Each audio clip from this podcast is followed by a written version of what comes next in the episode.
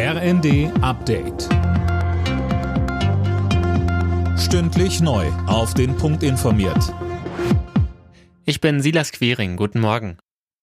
Die russischen Truppen geraten im Osten der Ukraine immer mehr unter Druck und geben die Region Kharkiv offenbar auf. Mehr von Dirk Justes. Der Leiter der Militärverwaltung rief laut Nachrichtenagentur TASS die Bewohner auf, die Region zu verlassen, um ihr Leben zu retten.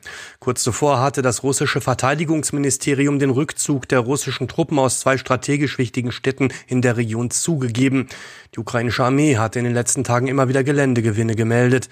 So hätten die Streitkräfte etwa einen wichtigen Eisenbahnknotenpunkt zurückerobert, den die Russen für den Nachschub ihrer Truppen benötigen. Die Schweiz will ihr Atommüllendlager nur wenige Kilometer entfernt von der Grenze zu Baden-Württemberg bauen. In dem Endlager sollen ab 2050 unter anderem hochradioaktive Brennelemente eingelagert werden. Einzelheiten sollen am Montag in Bern bekannt gegeben werden. Bundestagspräsidentin Bärbel Baas fordert mehr Geld für die ärmeren Menschen im Land. In der Bild am Sonntag kritisierte die SPD-Politikerin die Entlastungspakete der Ampel. Sie hätte sich mehr Differenzierung gewünscht, um gezielt den Schwächsten zu helfen. Sie zeigte sich offen für ein weiteres viertes Paket. Baas ist besorgt angesichts der wachsenden sozialen Spaltung. Viele Menschen in Deutschland können schon lange nicht mehr spontan im Restaurant essen gehen oder im Kino einen Film gucken, sagte sie. Das empfinde sie als dramatisch.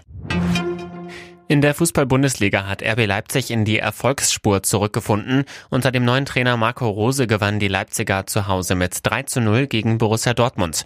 Meister Bayern München hat zum dritten Mal in Folge nur unentschieden gespielt. Gegen Stuttgart stand es am Ende 2 zu 2.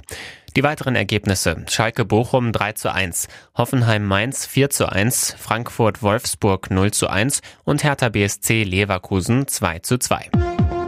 Alle Nachrichten auf rnd.de